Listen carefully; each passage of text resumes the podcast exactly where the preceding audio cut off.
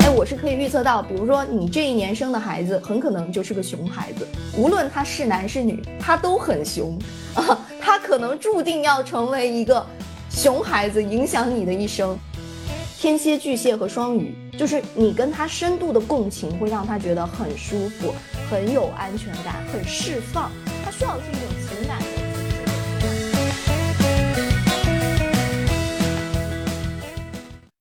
各位上班路上、回家途中无心工作、准备过年的听众朋友，大家好，欢迎来到自由泳，我是郭总。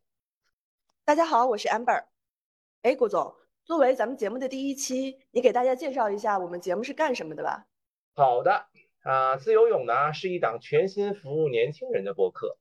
每一期呢，我们都会挑一个热门的行业，然后呢找到行业内的资深人士，一定要顶尖的资历，然后说话非常有趣，让他呢真诚的分享，来告诉我们他所在行业的一些内部消息。所以就希望帮助我们的听众呢，能够多了解不同的职业，然后保持对生活的热情。好的，听起来咱们这个节目肯定能火。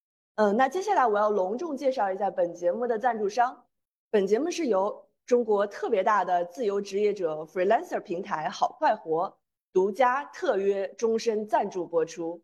哎，郭总，那咱们今天第一期聊点什么话题呢？今天呢，因为快过年了。呃，二零二二年呢，大家都过得魔幻又辛苦啊，所以今天第一期呢，我们请来了一位大咖，跟大家讲讲二零二三年应该怎么过。这位大咖呢，就是坐拥数百万粉丝的职业占星师乃阳同学，我们鼓掌欢迎。大家好，各位听众朋友好，我是乃阳啊，我在网络上的账号呢，大家可以找到叫乃阳占星。啊，我是一名职业占星师，可能很多人对这个职业会比较陌生啊。那我呢，就是借助星象为大家预测运势，啊，提出各种成长建议的人。呃，今天我们这个组合呢是这样的，因为我自己对这个东西不太懂啊，然后还是有一些问号的。然后张总呢，因为多年多年以来就是接触各种 啊，各种这个对占卜比较感兴趣啊，对对对，是一个资深用户。然后我得先说一下我跟奶羊相遇这个过程啊，就是非常的神奇。我是在复旦教那个 MBA 的课的时候，然后呢，本来是想跟大家讲一讲说大数据怎么分析创业公司的发展，然后当时就为了吸引同学们的注意力，就起了个名字叫“科学算命”。我说给大家讲讲科学算命。结果这个中场休息的时候，奶羊就来了，说老师我就是做科学算命的。然后我就跟他一聊，发现他是职业占星师。我的第一个反应是说。为什么呃会有这么高学历的这个职业占星师？因为我觉得原来我一直以为占星是一个另外的道路，然后后来我就要了奶阳的简历，我发现哦，他从国外留学回来的，有非常高的学历。奶阳，我问一下，就是呃，你算就是你们行业里学历最高的吗？清华大学的计算机的博士是我的好朋友啊，他呢是，对，他是之前。做很多计算机的基础研究的，然后做完之后，他觉得没有发现这个世界的真相，于是呢，他就转战占星。他觉得只有占星才能找到这个世界的底层逻辑。嗯，哎，我我我主要是来挑战一下，然后我一直就觉得这种把人划分成十二个星座，然后贴上标签的东西，一个是我觉得不太科学啊，说实话，另外一个我就觉得。好像那些形容词你贴在谁身上都行，就是每个人都会带一点那个，比如说大家说，哎呀，么处女座有洁癖啊，特别有点，事儿特别多，对吧？然后什么摩羯座工作狂啊，这种这种，我就想问一下，就真正，呃，这个东西是是真的对一个人的形容是很准确的吗？还是说因为你贴上的标签，人会不自觉的向那个方向去靠拢？当然准确啊，非常准确。之所以我们有时候会觉得星座准，或者说不准，主要是因为我们知道的其实只是太阳星座而已。就比如说，我知道郭总，对吧？你是巨蟹座，是吧？然后 Amber 呢也是巨蟹座，但是巨蟹座就能代表你全部的性格，你全部的面相吗？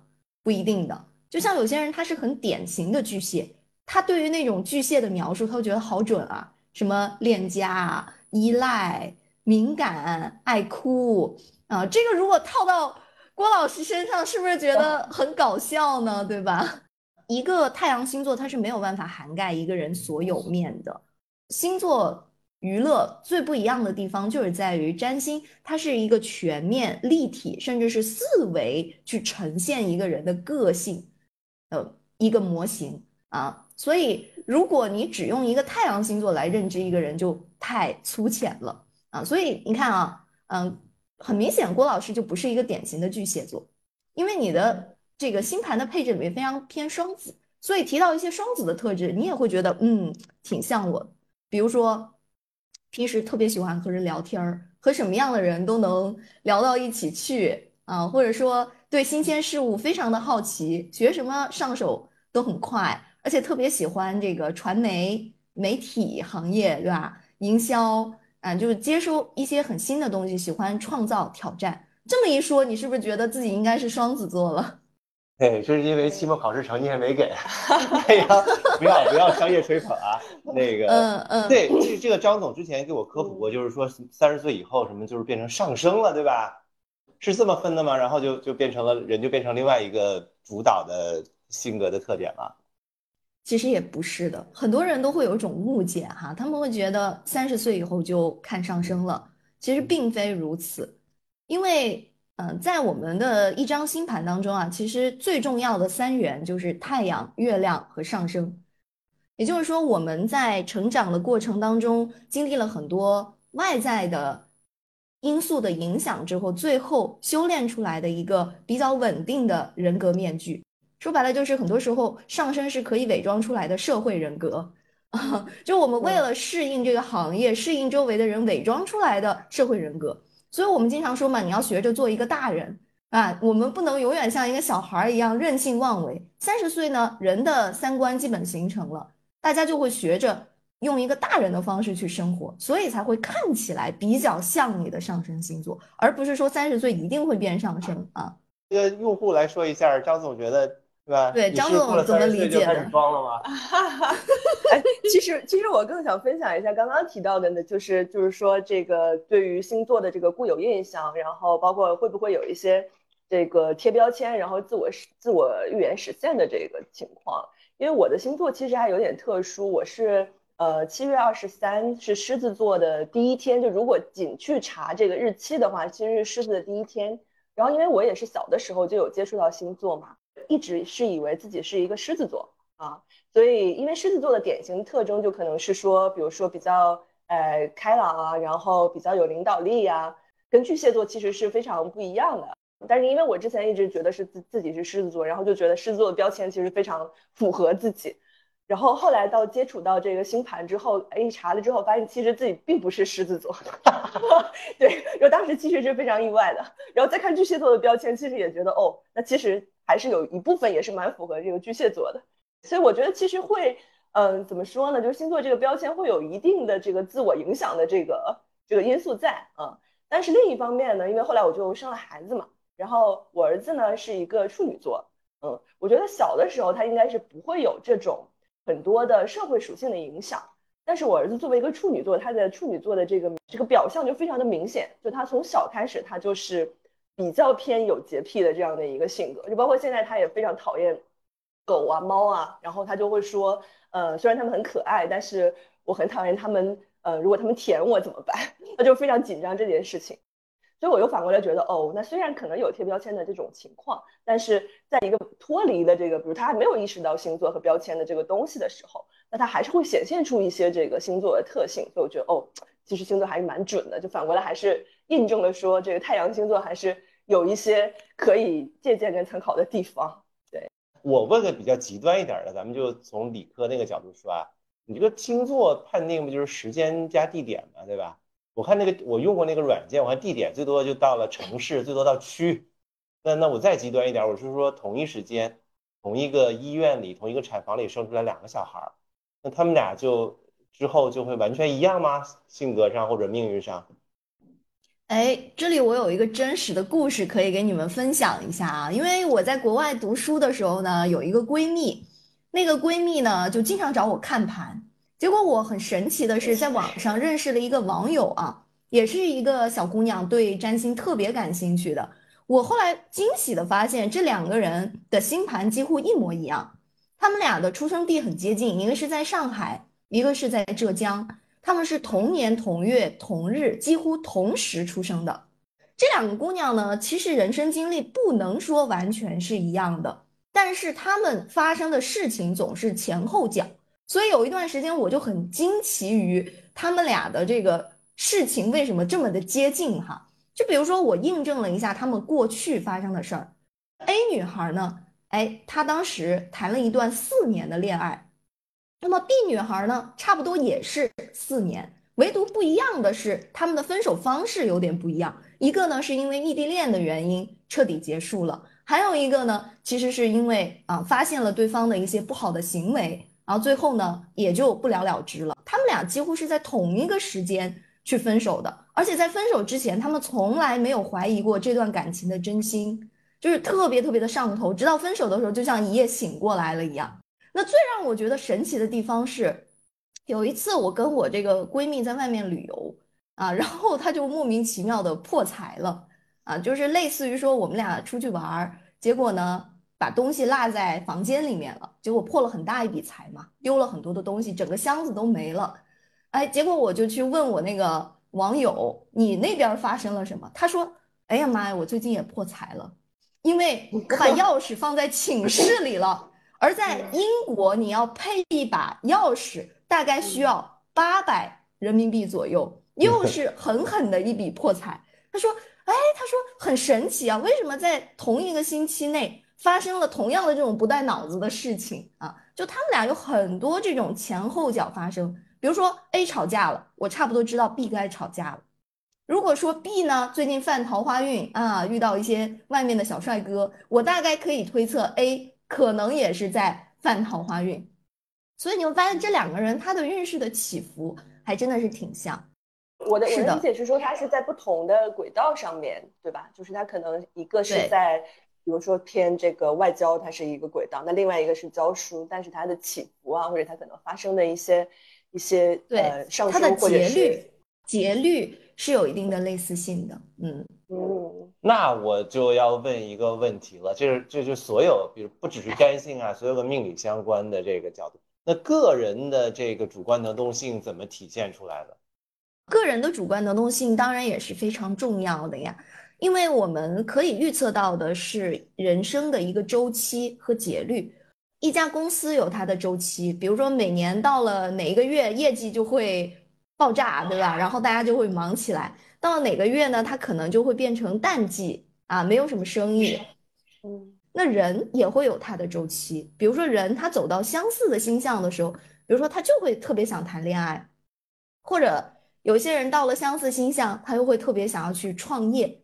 所以我们可以给出的是关于你的人生的波动规律的一种解读，帮助你去做这个决策。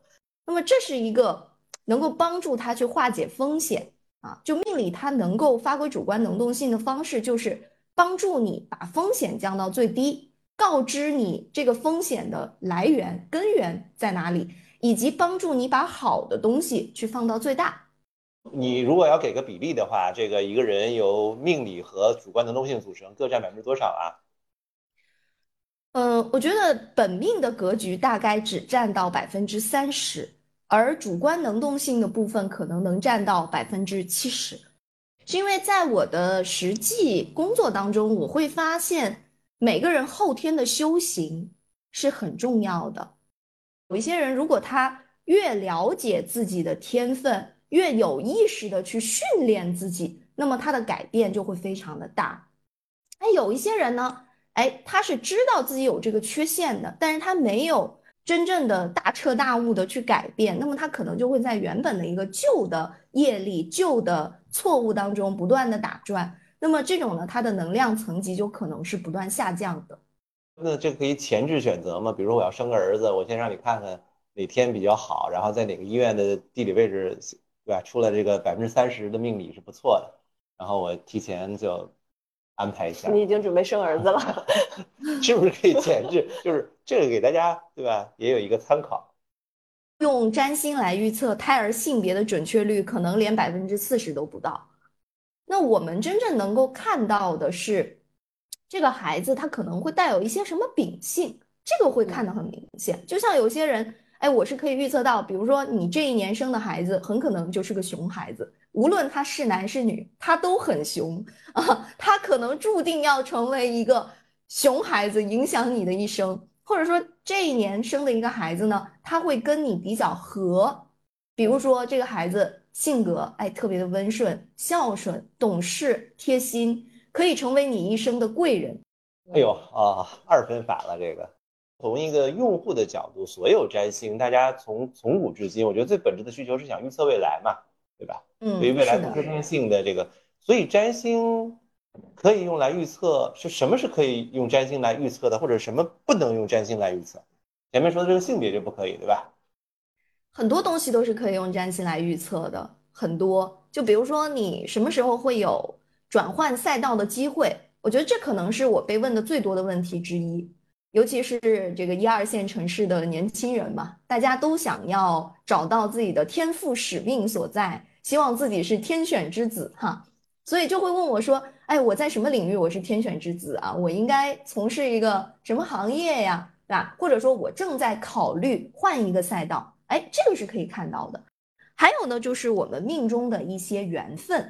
我觉得这个对很多呃在关注占星的年轻人来说是特别重要的一个指引啊。就大家每天在网上就是求脱单、求桃花、求甜甜的恋爱，对吧？”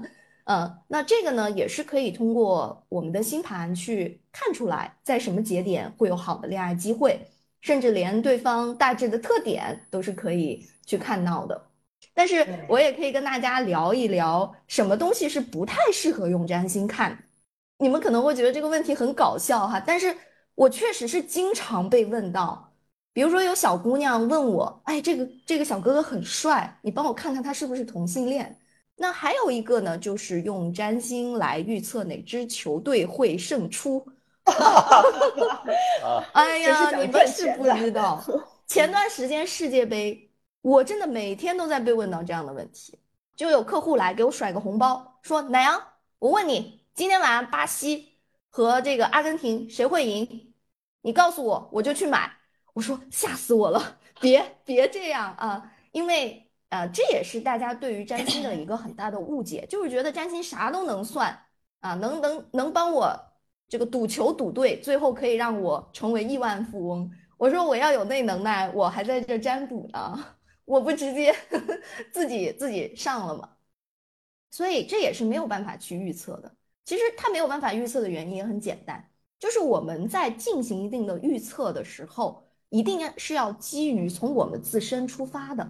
比如说，我预测的是我的事业、我的爱情、我的关系、我的公司，可是上场踢球的又不是你，你无法去主宰。哎，这个队的管理怎么样？这个队的技术怎么样？这个队的发挥怎么样？所以你做这种预测，其实就是娱乐娱乐，玩一玩而已。嗯，这是两类大家要避免的问题，不要再傻不拉几去问你的占星师了。嗯，别的小问题。好。就是我，我觉得星座，我之前的比较粗浅了解，我觉得挺有意思的一个地方是说，它这个时间周期可以无限长和无限小，就是你用它去看你的一生也行，然后会有一年的运势，然后有一个月的运势，然后你打开那个 A P P 有每天的运势，这个好像是别的命理的不太一样的地方是吧？别的算法。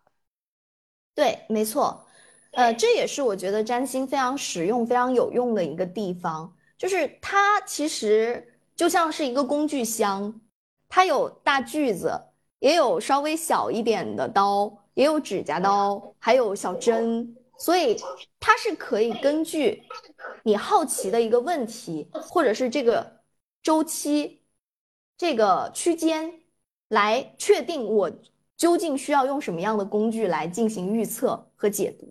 嗯。所以，不管你是宏观的问题，还是很微观的问题，其实通过星盘的各种技术，都是能够得到解答。我们经常说八字里面有什么十年大运，其实十年大运在占星学当中，我们也有工具是可以呈现的，直接告诉你你童年、少年、青年、壮年、老年啊每一个阶段会怎么样。它也可以告诉你说，哎，如果你今天去参加一家面试，结果会怎么样啊？或者说我这一周我会有什么样的好事发生？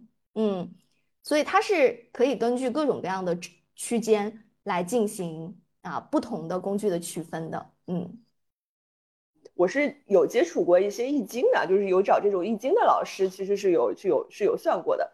嗯，就这一块我也是想跟奶娘稍微讨论一下。比如说，我们如果去就是比如说拿占星去对比传统的这种呃易经的这种呃所谓算命吧，那我们可能有哪些相同或者不同的点？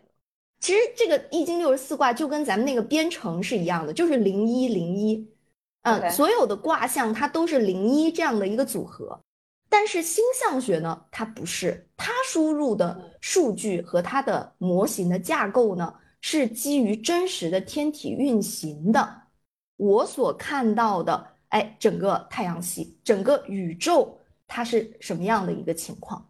所以你要知道，它呢，嗯，是基于真实的星空，就像你出生当下，你给天空拍了一张照片儿，那么每个人的照片儿可以说都是不一样的。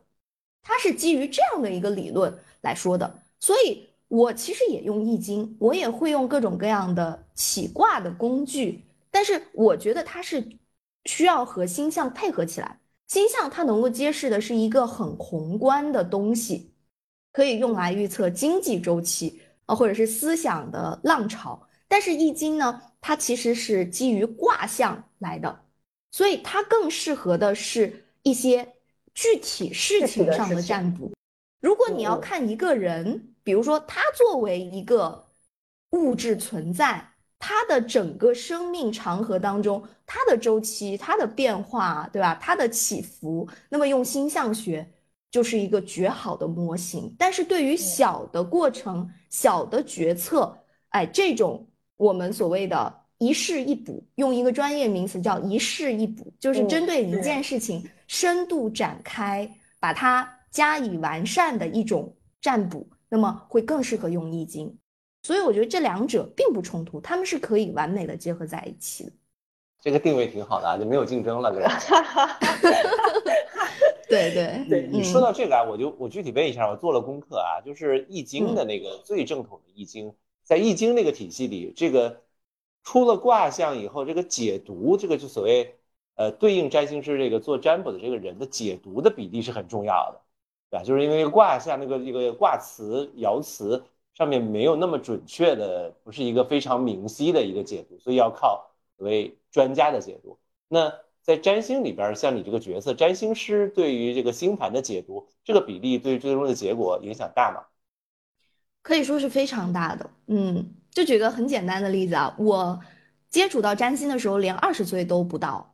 啊，那我就发现呢，我十七岁的时候看一张盘，二十岁的时候，二十五岁的时候啊，二十八岁的时候，或者说今年三十岁的时候，我看同一张盘，我的感受都不一样，因为人生的厚度不一样了。就比如说，如果同一个问题啊，类似于要不要离婚，你去找零零后的一个占卜师和啊九零后的一个占卜师，八零后的占卜师，七零后的占卜师。给你去做解读，你可能会得到很不一样的一个结果。对，你在旁上看到的真相可能是一样的。就比如说，这两人可能真的情感破裂了，过不下去了，对吧？那七零后、八零后都会告诉你，凑合过呗，孩子都生了，还能怎么办，对吧？因为 他觉得感情破裂没关系啊，反正大家还是能在一个屋檐下嘛。那九零后可能就会说。哎呀，你要不再观察观察，对吧？过两年再离婚，因为还没到九零后离婚大军这个大潮来的时候，对吧？他可能零零后就会跟你说，不行，我们要独立，我们女性要靠自己，对吧？就男人滚开啊，让我们自己过吧，啊，翻身农奴把歌唱。可能你得到的是这样的一个解读，就是同样是对于婚姻不利的，但是你找就是说不同年龄层、不同的教育层次。或者说是不同的对于生命的理解、价值观的占星师，可能会得到不太一样的一些建议。嗯，嗯，那这听起来是岁数越大的越越好，有没有什么是越年轻的越占星师越擅长的东西啊？有的，就比如说一些年纪偏大的占星师特别不爱解读情感，所以你看哈，我我呢有一个风水相关的师傅，是台湾的第一风水师，他呢就特别讨厌解读别人的这种啊什么家小庭纷争情小爱是啊，吧？嗯哎，对，他听到这个他就是不要，听过太多这种啊有抱怨情绪的倾诉，但是呢又没有什么用，因为有时候很多东西是写定的，所以他不喜欢去接触。但是年轻的一些占星师，他特别喜欢跟你探讨这些问题，所以就是懂得越少，经历的越少，倾诉欲越强，越喜欢跟你讲。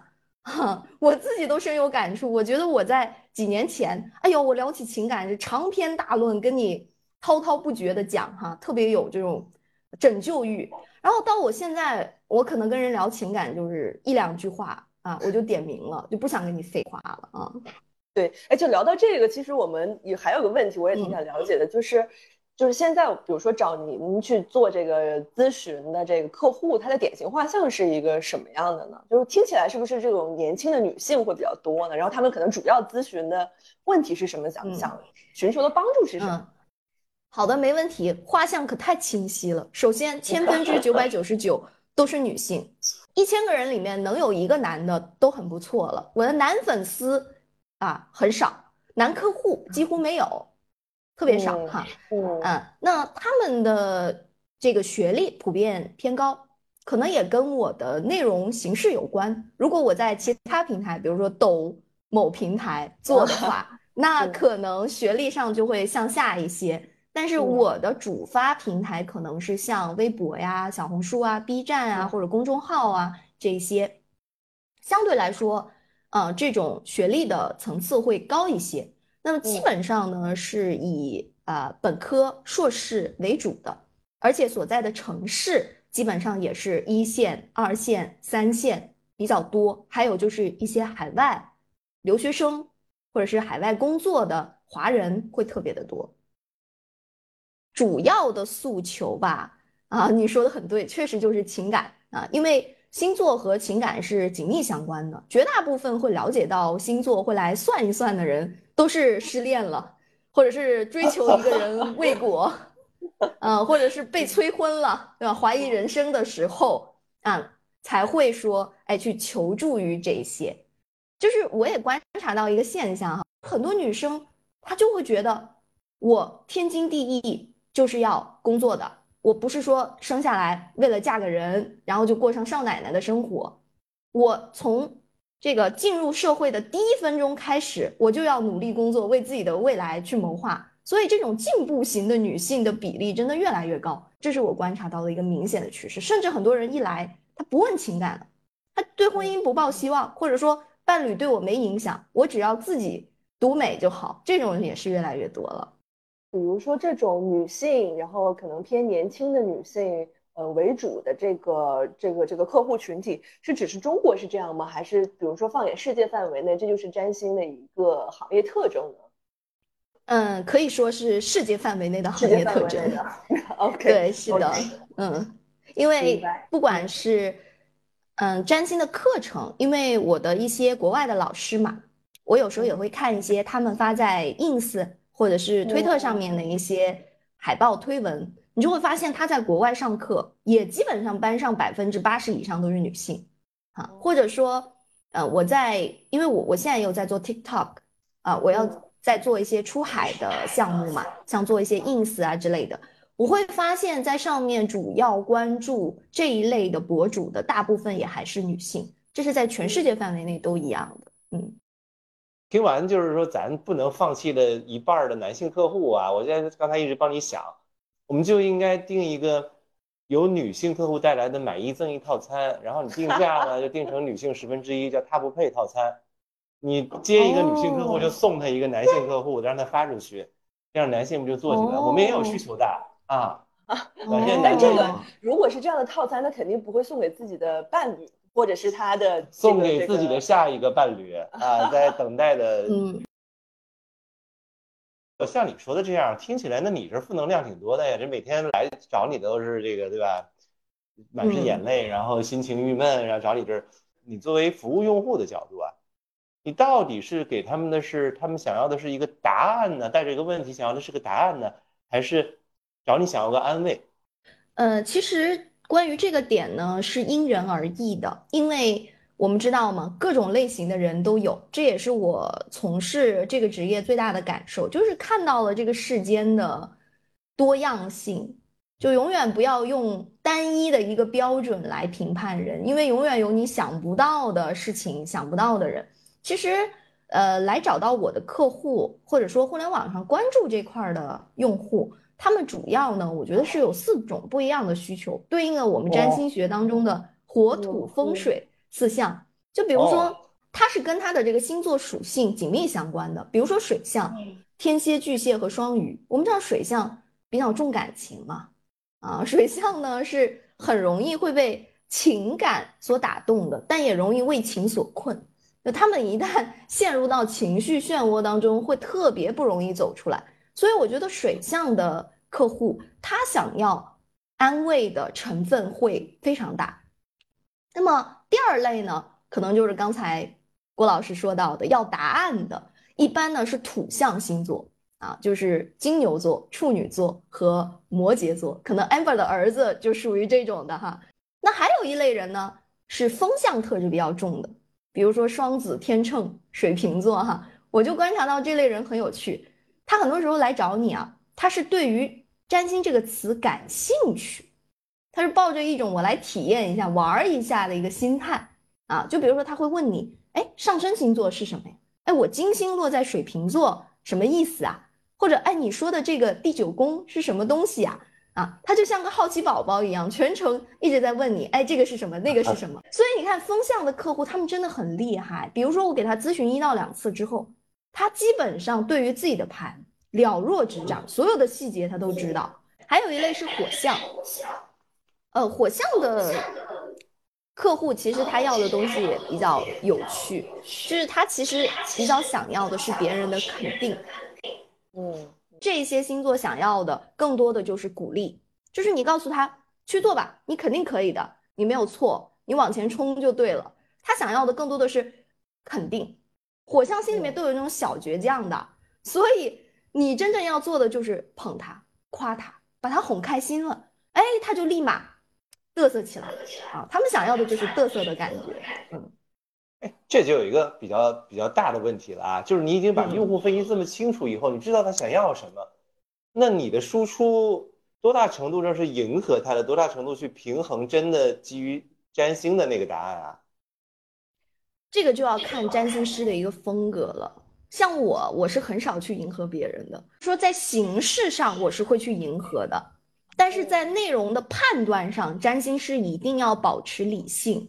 这个也是从业道德标准当中很重要的一点，就是你在星盘上看到的所有的信息，你都要理性的去看待它，不能因为他是你的伴侣，你就对他说好话，也不能因为这个人可能在呃之前交流的时候让你不舒服了，你就去把他故意说的很差。就是在论断上，我是必须要严谨和客观的。但是在形式上要让他舒服，我觉得说的蛮好的，就是说可能输出的内容是一样的，但是因为这个各项的不同，你输出的形式可以是更容易让他接受的。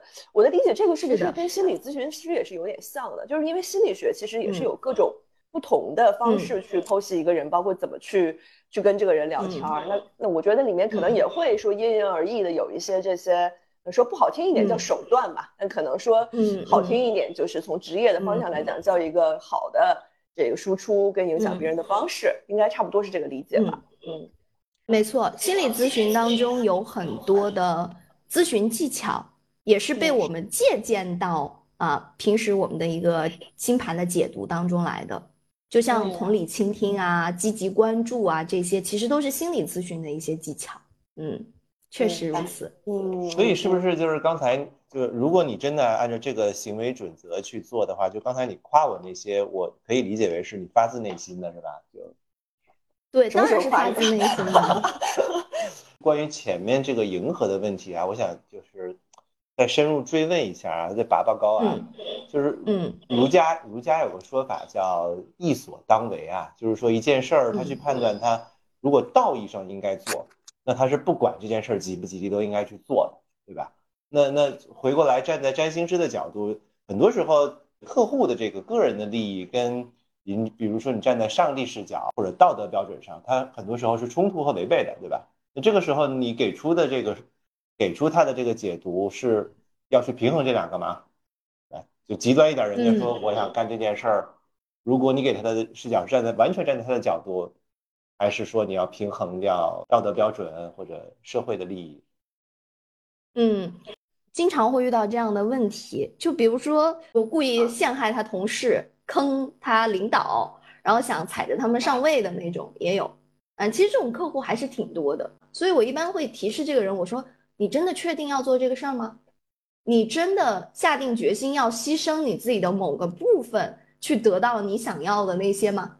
对吧？其实很多人在这一关灵魂拷问的时候，他就他就懵了，因为我我觉得绝大部分的，就是比较信这一块的人啊，就是所谓的命理啊这块的人，他其实不至于会非常的大奸大恶，就是恶到那种什么都不管啊，他可以肆意妄为。那如果说他真的是肆意妄为，真的能坏到那种程度，他根本不信命，他也不怕命，他不怕因果了。所以一般来说，当我问到这个的时候，他们都会内心一颤，然后觉得，嗯，确实这么做是不是有点不好？但是在实际的分析当中，我依然会站在他们的角度去分析利弊，就是我不会说，哎，你去吧，你去挖墙角，你能挖成功的这种话，我不会说。我只会告诉他，如果你准备去挖墙角，你的利弊，你会得到什么东西，你会失去什么东西，具体的一个沙盘推演是什么样的。至于你听了我的劝告以及我的分析利弊之后，你还要不要挖墙角，那是你自己的事情，对吧？所以我们可以就是从道德的角度上动之以情，晓之以理的，让他知道这件事是损福报的，啊，所以绝大部分在我这里问的想要做坏事儿的人，最后基本上都会被我劝退。啊，拯救了多少破碎的职场关系，是吧？对，正好我们就想说下一趴聊一聊你这个职业啊，因为这个绝对是个热门在上升的职业，有很多年轻人也想兼职或者全职进入到这个行业来嘛。我是想说，可能就是比如说，在这个少女时代，如果是比较年轻的时候，女孩子对占星感兴趣的人应该非常多，但是真正能走到走向占星这个行业的。就不管是全职还是兼职啊，其实还是很少的一部分。那当时你是怎么就是下定决心，就那么小的？因为我觉得你前面好像也没有在从事其他行业的那个那个经历，你是怎么那么小就认准，就是一门心思能够呃投入到这个行业里面来的呢？其实我是觉得占星就有一种使命感吧。我在做这件事情的时候，我会很有使命感。而且会努力去改善自己，让自己变得更好。当你帮助了越来越多的人，你就会觉得这件事情停不下来，它好像就是你的这个天赋使命。就是你前面讲完你对这事儿的热爱，我是确信了。但你作为职业，肯定还是得解决赚钱问题嘛，对吧？嗯嗯。这这这这个这个占星师这个职业赚钱吗？好赚钱吗？其实跟。任何的行业一样，我觉得都有一种金字塔型的收入结构啊啊，只能说做我们这个行业有一个很重要的点，就是你能赚到多少钱，其实不是你求来的，而是你积攒了多少啊，就玄乎一点说，福报，你的福报有多高，就是说你的能力可以帮助到多少人。就当你真正创造了很大的价值，帮助到很多人，你积累的福报足够深厚的时候，那财富是主动找上门来回馈给你的。当然，我相信做任何行业都是。嗯，哎，有没有宏观数据啊？比如说，今天中国从事这个行业的职业占星师大概有多少人？然后大家平均的收入或者中位数的收入在什么水平？这个其实我没有太多的做过宏观的调查哈，因为。在中国来讲，占星师这个职业还没有被认为是一个官方的录入的职业，嗯，而且呢，这个行业也存在鱼龙混杂、良莠不齐这样的一个问题。因为我前段时间做了一场师门会，就是把我以前的一些学生做了一个统计，就是他们究竟目前收入怎么样啊？有多少人从业啊？过得怎么样啊？那种。那根据我统计出来，啊，我的这些学生当中，我分成了好几个档啊，比如说一千块钱以下的，一千到五千的，五千到两万的，两万以上，十万以上，在这几个收入档位当中，月收入五千到两万的是最多的。哦，啊，月收入五千到两万的是最多的，说明呢，其实要通过占星去获得。一个月五千以上的这个收入，呃，并不是一件非常难的事儿，或者说这一类人其实占比也是最高的啊，占比也是最高的。嗯，他们是都是属于全职做这件事的吗？还是有一部分可能是有其他职业，但是兼职在做这件事情？都有，我统计的是全职和兼职，而且兼职的占比会更大，因为占星师你想要通过全职来养活自己。还是需要点本事的，就是你们也发现了，我平时特别忙啊。为什么我会忙呢？因为我一个人可能就是一家公司，当然有了团队之后会省力一点。但是在初期，如果你要做全职，说白了你自己就是一家公司，你既要输出内容，又要提供服务产品，然后又要懂得运维，是不是？那几乎是三个部门。能做的事儿，你得一个人去完成，所以不是每一个人在所有的能力链条上都能打通，他有这个信心成为全职的。那兼职的呢？比如说他可以和平台合作，有些平台它有流量，有固定的客源，那我可以去接单提供服务，那我可以是这种合作，对吧？签约的方式去接单，这种兼职的比较多，而且也可以活得还不错了。如果人家有主职工作的话。有一个兼职收入，人家也会觉得很满意。那还有一类兼职呢，它是属于啊，可能我就是佛系，随缘接单啊。我今天发点东西，有几个客户就有几个吧，哎，就这种感觉的。那还有一类兼职的呢，哎，他可能就是属于用自己的原本的朋友圈子哈，朋友圈里感兴趣的人，我给大家看一看。然后我小小的收收费，这种的也是比较多的，这是我观察到的搞兼职的人他们的一个路线啊，也能活得不错了。你肯定算是那个金字塔最上面那一层了，你这个微博上要几百万粉丝。我想知道一下，比如当时你从零到，比如说现在这个阶段，它是一个循序渐进的过程，还是发生了一两个大的节点，突然你就就火爆了？肯定是都有的，循序渐进加上火爆都有。嗯，我的改变其实比较大的是在二零一九年。其实呢，二零一九年可以说是一个 MCN 的爆发年，二零一八年算是 MCN 元年吧，然后二零一九年呢算是一个大爆发的年。所以那一年呢，我其实是签了一家啊 MCN 机构，就是网红经纪公司吧。呃，致力于打造各种流量型的网红的，所以那段时间呢，跟他们签约的时候，涨粉的速度是比较快的。但是红了也有很多的问题，比如说我在流量暴增的前面一个月，我基本上是天天加班儿啊，加到这个神经衰弱的那种，因为你的私信箱会突然爆炸，就你感受过红的感觉，就是哇，那个转评赞每秒都在增加。然后你那个私信箱，你只要一个小时没看，就一大堆新信息来了，你都不知道怎么回。所以其实是经历过这样的一个，呃，井喷的。那对于我个人来讲呢，我之前在国外读书的时候哈，我就是随缘写一写东西，写着玩儿。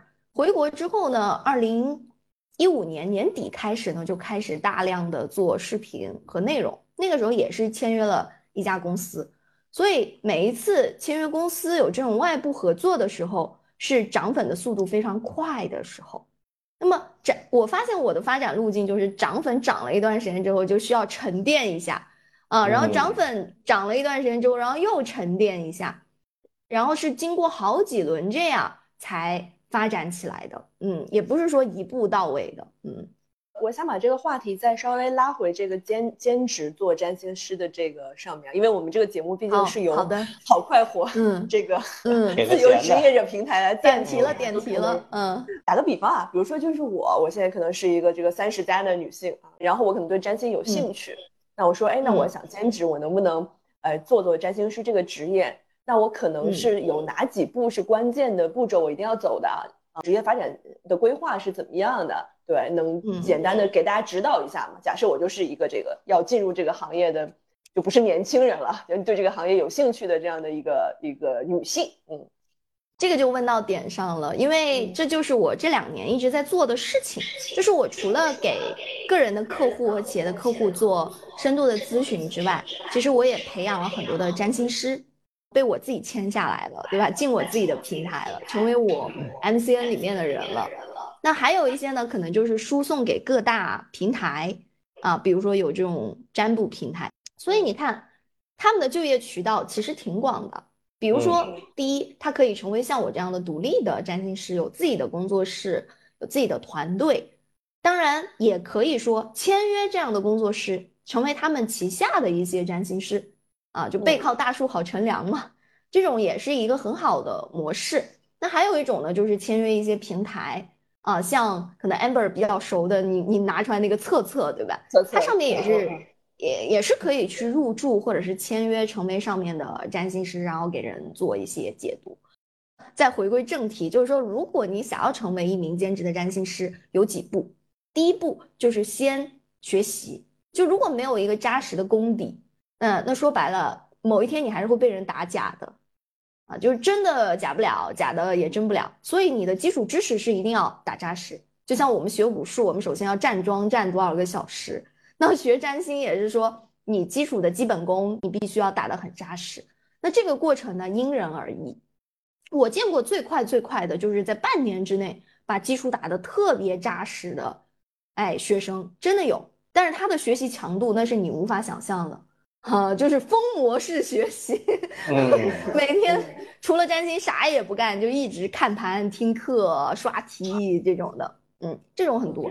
那还有一类。比较正常的，一般是一到两年，去把你所有的一个技法去学扎实，而且在运用的过程当中达到一个相对熟练的级别。你不能叫精湛啊，或者是专业，你只能叫熟练啊，这是第一步了。那第二步呢，可能就是说我有了这个技术之后，我可能要去获客，那你就要去考虑说我的客源从哪里去进来。啊，当然，我刚刚就提了三种模式嘛，啊，所以相对来说，嗯，过得比较好的可能还是自己独立做，尤其是自己有比较强的一个内容输出能力。比如说我，啊，我觉得我的一个核心的优势就是在于我的输出很强，嗯，就比如说从二零一五年到现在吧，大概七年的时间。我几乎没有停过我的一个更新和输出。明白，明白。对我刚刚也是想总结一下，就是说，假设我想成为一个这个兼职的占星师的话，好像听下来最好的路径就是我去奶羊那儿学习，然后 学到了知识之后，先跟着奶羊混一段时间，对吧？就是我先加入这个奶羊的这个平台，然后之后再看自己适不适合发展成一个独立的，或者有没有这个潜质去持续输出嘛？有没有这个能力去持续输出？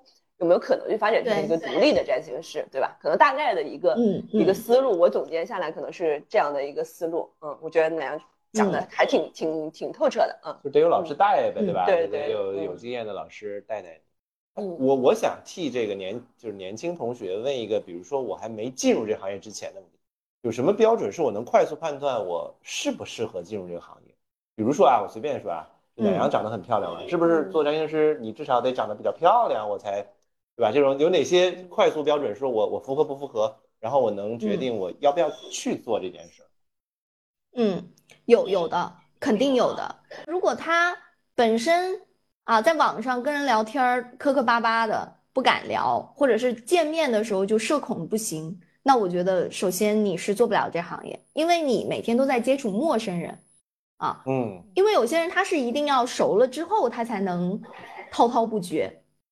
而对于一个刚刚在网络上认识的陌生人，或者是线下的一些客户刚认识的，如果你的防备心很重，你你的磁场是属于保护型的，那你可能就不适合这个行业，因为这个行业每天都在接触陌生人啊。嗯，那第二个点呢，就是说，你是不是发自内心的想要去帮助别人，能从帮助别人这件事儿当中得到特别强的成就感？如果有的话，很适合；如果你觉得无所谓的话，那其实你是很容易坚持不下来，放弃的。嗯嗯嗯，还有一个点就是情绪的情绪上的抗压能力，这个点我觉得也很重要啊。因为我的一些学生嘛，小占星师就会来跟我说，哎呀，有时候真的是觉得做完几个解读之后很累，而且自己可能都被搞得很 emo 了啊。那我觉得，如果有这种情况的话，你最好不要做这个行业，因为你的内心不够强大的话，你没有办法去屏蔽这些负能量，最后可能会让你自己越来越糟糕。那这里边就有一个，不光是对占星，嗯是所有做命理的这个老师的叫他悖论或者什么。那那如果你大家嗯都这么透彻了，然后对事情看的又能预测又能看透人，那怎么是不是理论上所有占星师都能过得自己的一生会过得比别人都好？不一定，至少在我观察来是不一样，因为每个人都有自己的课题，都有自己既定的一个叫业力。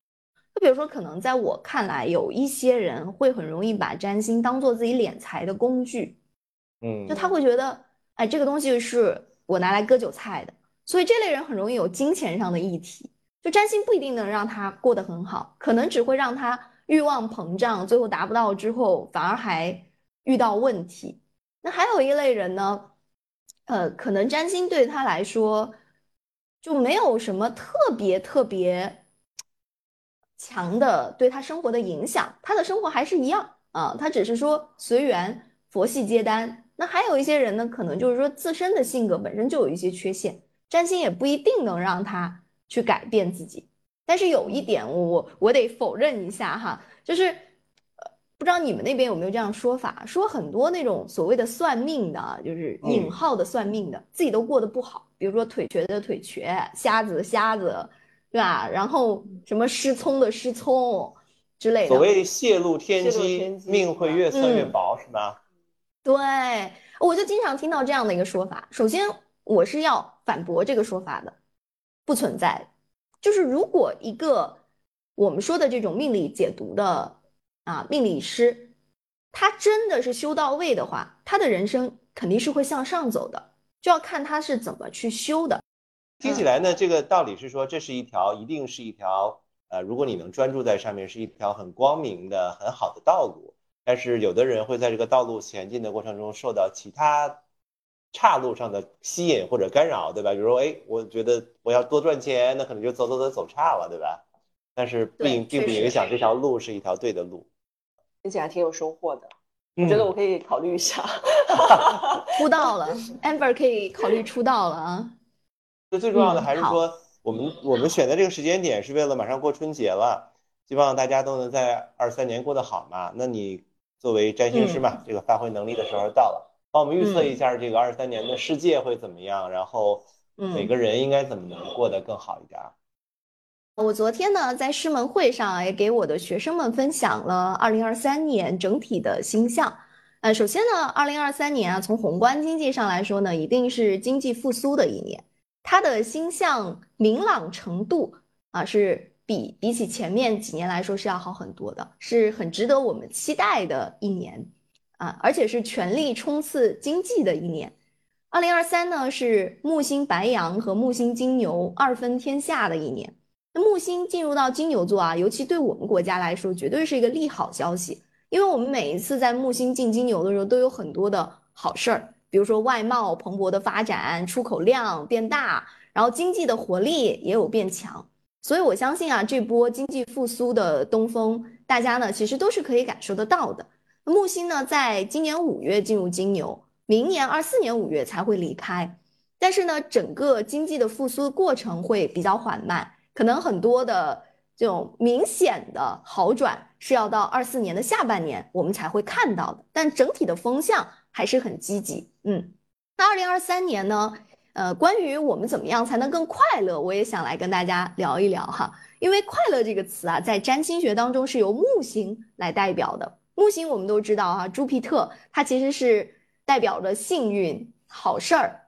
那在我们平时说到的过程当中，就木星进入到某一个星座的时候，我们就适合用这种方式来让自己快乐，让自己成长啊，让自己呢变得更好。比如说呢，今年上半年木星在白羊座啊，我给大家的建议就是做好一件事儿就对了。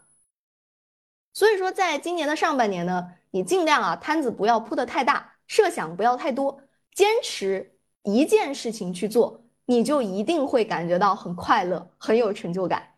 嗯，那么我们再说下半年啊，下半年的木星会进入到金牛座。那金牛座呢，我们都知道哈，它是一个比较缓慢但是稳定、有产出的星座，也是一个热爱享受的星座。